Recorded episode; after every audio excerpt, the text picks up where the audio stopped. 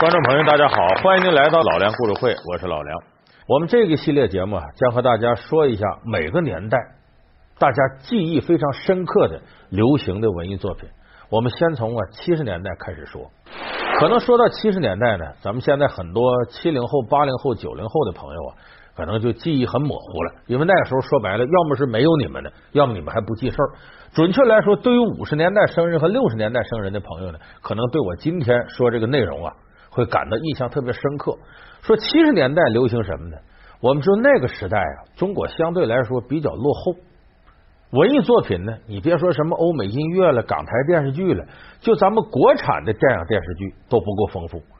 那么当年流行的大众文艺作品，数量最多、影响最大的，除了我们说的京剧样板戏以外，那就是红歌。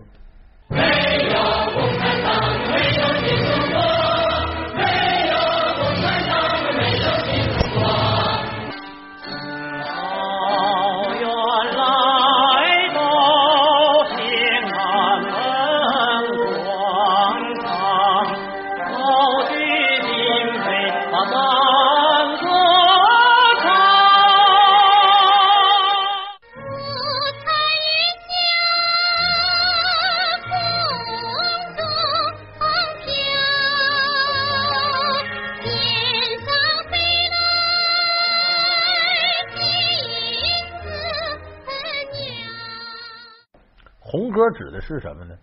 指的是歌颂革命和歌颂伟大祖国的歌曲。但是这个在建国以后呢，它的红歌范围扩大了。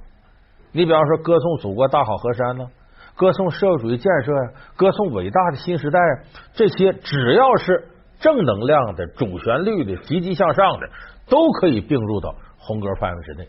所以，咱们今天就给大家说说呀，流行一时的红歌，它背后有哪些故事。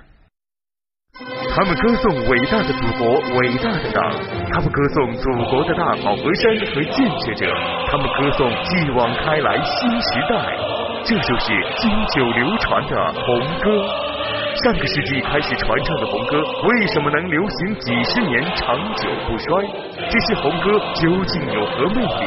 每首红歌背后又有哪些鲜为人知的故事呢？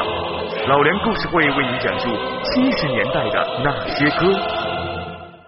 那个时代的红歌呢，它其实和我们现在不一样。现在你比